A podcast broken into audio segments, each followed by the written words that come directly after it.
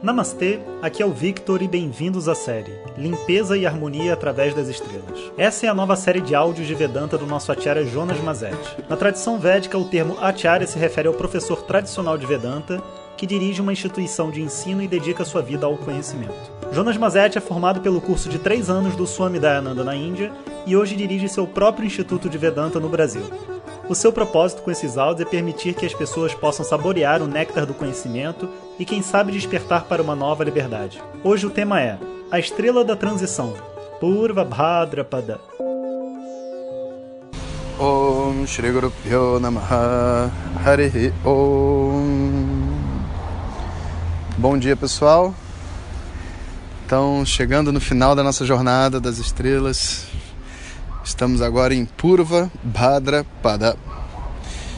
Então, Purva Bhadrapada, naturalmente, está conectada à sua próxima estrela, que é a Uttara Bhadrapada. Lembra? Sempre que tem uma Purva, tem uma Uttara. Purva é a que vem antes, Uttara é a que vem depois. Bhadra significa auspicioso, né? abençoado. E Padá é um, um passo, né? Uma, um pé, um passo, um, um momento, né? Essa Purva Bhadrapada é uma estrela conhecida como uma estrela da, da destruição, da transição. O símbolo dela é aquele, vamos dizer assim, como é que é o nome disso?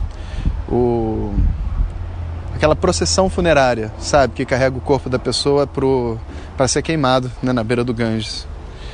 E é uma estrela de muita mudança, né? Uma estrela que representa mudanças, obviamente. E o símbolo dela são dois. Ou é uma espada, porque está cortando os laços desse mundo, né? A pessoa está indo para um próximo mundo, cortando os laços desse mundo. Ou é uma pessoa de duas faces, né? Simbolizando assim uma pessoa que está olhando para a vida que está passando e a vida nova que está vindo, né? As duas estrelas, tanto Purva Bhadrapada quanto Uttara Bhadrapada, elas estão associadas às serpentes também. Não, a gente fala, né, dragão, nagas, só por causa da para dar um pouco mais de poder para a serpente, mas está associada a serpentes e especificamente a Purva está associada a, a Jaikapada. A Jaikapada, essa palavra, né, é, é a mistura de três, hum, como é que a gente diz? Três raízes, né? Adya, aquilo que não é nascido, que é sobrenatural. Eka, que é um, e Padá é pé. Então, Eka Padá a gente pode dizer que é uma serpente, porque a serpente, quando ela se move, ela só deixa uma pegada, né? Não existe duas pegadas para a serpente, é um único rastro, né? E Adya, Eka Padá, Adya Eka Padá, ou seja, é uma serpente não nascida, né? Uma serpente sobrenatural, vamos dizer assim.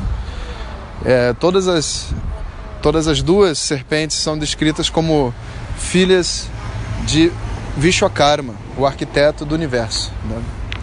Então essa essa estrela em especial, ela tem essa característica de ser uma transição desse mundo para o próximo mundo.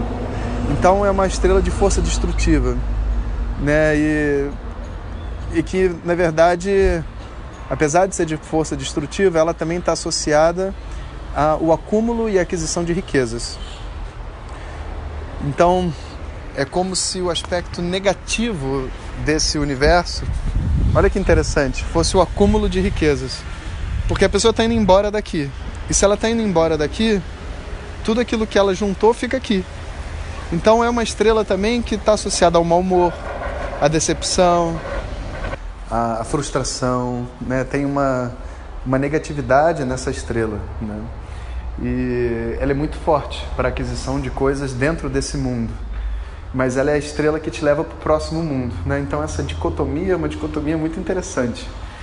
A Jaikapada também é o, a deidade que é invocada nas tempestades, nos alagamentos, né? Então, tudo aquilo que, que destrói de, de, em larga escala, né?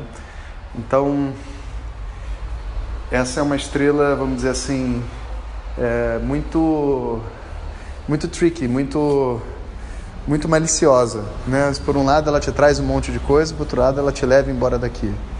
Por outro, por um lado, ela te leva embora daqui, por outro lado, ela está te botando num lugar novo para uma vida nova.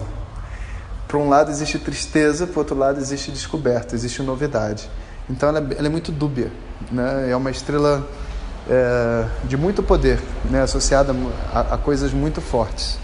Então é todo, por exemplo, o poder do Sol está captado dentro de uma tempestade, dentro de um raio, né? A própria palavra Ajaykapada também pode se referir a um raio, né? Porque o raio é uma coisa que se move em qualquer lugar, em qualquer direção, vai para qualquer lugar. Uma tempestade, né? Ninguém segura uma tempestade, a tempestade faz o que ela quer. Né? Então essa coisa do poder infinito, né, está associado a essa estrela Purva Bhadra Pada. E do ponto de vista assim de Vedanta, né, o que a gente precisa compreender é que todo poder, quando está desgovernado, ele é maléfico. Não existe de verdade um poder benéfico, um poder maléfico. O poder desgovernado é maléfico. Porque poder, na verdade, é uma energia, uma capacidade, né? E uma capacidade, uma energia, ela não tem ela não tem classificação de bom, bom ruim, né? Se você usa para o bem, o dinheiro é bom. Se você usa para o mal, o dinheiro é ruim. Se você usa para o bem, a força é bom. Se você usa para o mal, a força é ruim. Né? E é, é, muito comum a gente ver esse tipo de estrela também e trazer uma negatividade associada a ela. Mas a negatividade associada a ela tem mais a ver com a expectativa da pessoa de vida. Então a Jay dar e essa busca por poder, busca por força, né, ela muitas vezes é uma motivação de vida de uma pessoa, mas quando você vai ver, a pessoa passou a vida inteira motivada por ganhar meios, dinheiro, força, poder, status, fama e todas essas coisas que ela nunca vai usar, porque agora ela está velha e já não faz mais sentido para a vida dela e acaba ficando para outras pessoas, né? Então a gente precisa, vamos dizer assim, devidamente das bênçãos de Ajay Kapadá para poder reunir as coisas importantes na nossa vida, mas ao mesmo tempo a gente precisa ter a sabedoria, né, de usar o tanto dessa força que a gente precisa para conquistar os nossos objetivos. Então essa é uma uma nakshatra de poder celestial, né? Uma nakshatra realmente que traz, vamos dizer assim, grandes mudanças dentro de uma sociedade, dentro de uma vida. E, e é algo que está muito além da individualidade de uma pessoa. Então a gente sempre toma cuidado com esse tipo de, de estrela. Bom, eu já estou ficando com saudade. Está acabando as nossas nakshatras, que faltam só mais duas ou três. E Espero que vocês tenham gostado dessa longa jornada. Tivemos até pausas no meio do caminho, muitas outras coisas, né? Ainda não sei o que, eu vou fazer nas próximas nesse programa de áudios, não sei como é que eu vou continuar também. Eu sei que aqui no WhatsApp é, aumentou tanto o número de pessoas, né, que estão escutando. A gente não manda para ninguém que não, não pede para a gente enviar, né, que nem eu disse, mas é, tanta gente que eu estou achando que esse sistema não está sendo muito apropriado. Estou pensando até em montar algum aplicativo, né? Estamos trabalhando nisso. Quem sabe no nosso próximo programa a gente inicia num aplicativo novo que pelo menos eu possa receber também um pouco do feedback de vocês, para não depender de Facebook e a gente poder ter um contato assim mais direto, né? Bom, então é isso, pessoal. Um bom dia para vocês e até daqui a pouco.